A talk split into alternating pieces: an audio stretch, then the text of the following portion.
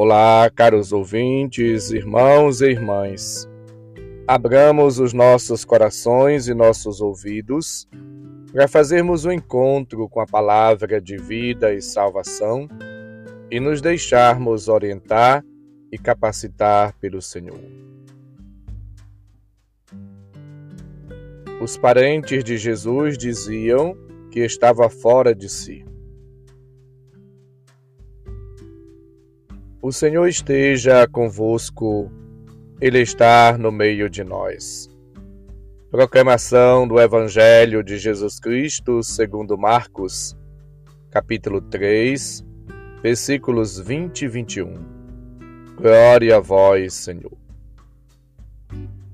Naquele tempo, Jesus voltou para casa com os discípulos e de novo se reuniu tanta gente que eles nem sequer podiam comer. Quando souberam disso, os parentes de Jesus saíram para agarrá-lo, porque diziam que estava fora de si. Palavra da salvação. Glória a vós, Senhor. Caros ouvintes, irmãos e irmãs, Jesus na sua atividade missionária, ele dedica tempo total, completo. Ele se doa, se entrega de maneira abundante. A presença e a atividade de Jesus causa alegria, contentamento, maravilhamento, e uma ressonância notável. Muita gente o procura. Ele não tem tempo nem para comer. Consome-se, gasta-se, doa-se totalmente. Muitas pessoas vão ao encontro dele por causa da fé. O reconhece como Messias, como Filho de Deus, como Salvador ou como profeta. Outros vão ao encontro de Jesus sem fé, simplesmente levados pelos boatos, pelas notícias. Jesus começa a enfrentar, conforme ouvimos, os primeiros desafios da missão: o cansaço, quase que o esgotamento e a reação e a rejeição dos próprios familiares, a incompreensão. Jesus chama a nossa atenção hoje, a partir desta palavra de vida e salvação. Como é que estão os nossos laços de amizade, de fraternidade, de intimidade, de sintonia com Deus, com o seu Evangelho. O discípulo, a discípula de Jesus, muitas das vezes se encontra isolado, hostilizado pela comunidade, pelos familiares, pela sociedade e até dos seus mais próximos colaboradores, amigos ou parentes. É preciso, nesses momentos de solidão, de isolamento, sentir a presença, a graça, o amor de Deus que se manifesta e se revela. É preciso, portanto, união com Cristo, seja mediante a oração, a intimidade com o Senhor, a meditação da Sua palavra, seja através da consciência de que nós somos discípulos, discípulas de Cristo e, como tais, experimentaremos também aquilo que ele passou. A verdadeira amizade tem um preço tem um dom, é um dom de si mesmo e revela, manifesta o amor. nós devemos nutrir, alimentar cotidianamente a amizade para com Cristo, para com Deus, mas também para com as pessoas.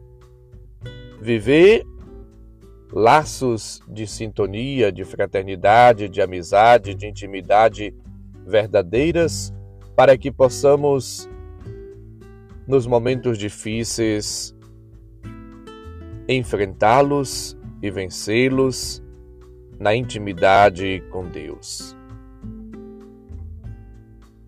A palavra de Deus convida-nos também a olharmos para Deus, para os missionários e missionárias e ajudá-los naquilo que é possível.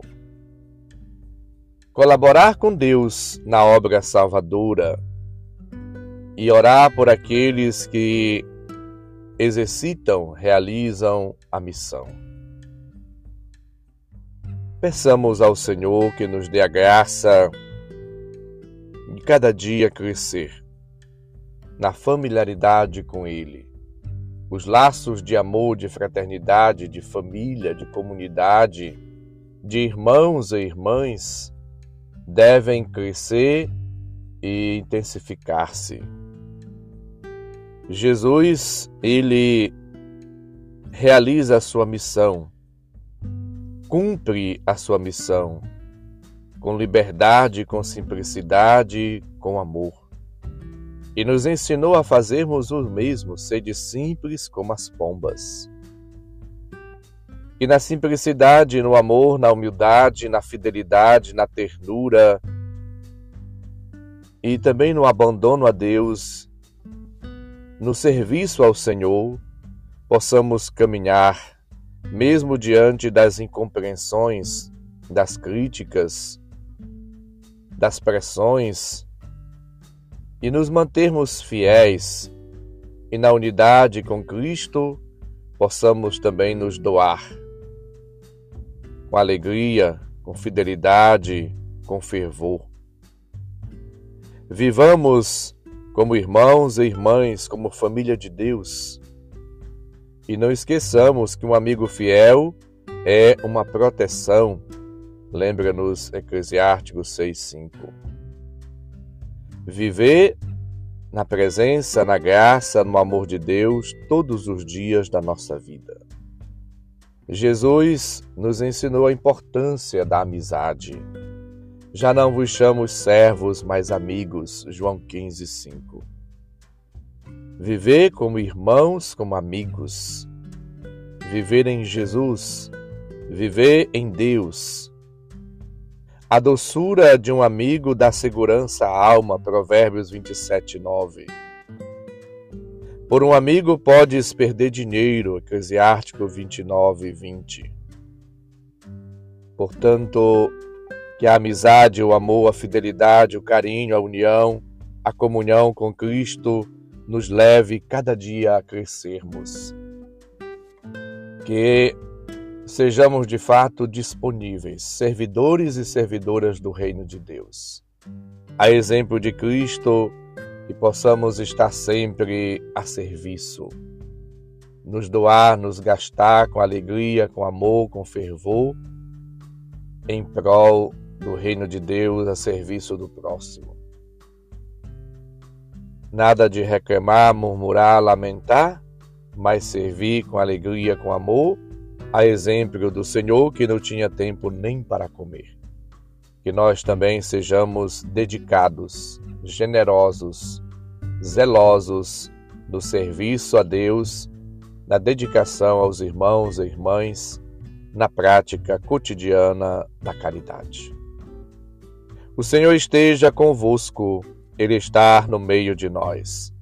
Abençoe-vos, Deus Todo-Poderoso, Pai, Filho e Espírito Santo. Amém. Um santo e abençoado dia para todos. Um abraço, felicidades. São Sebastião, rogai por nós.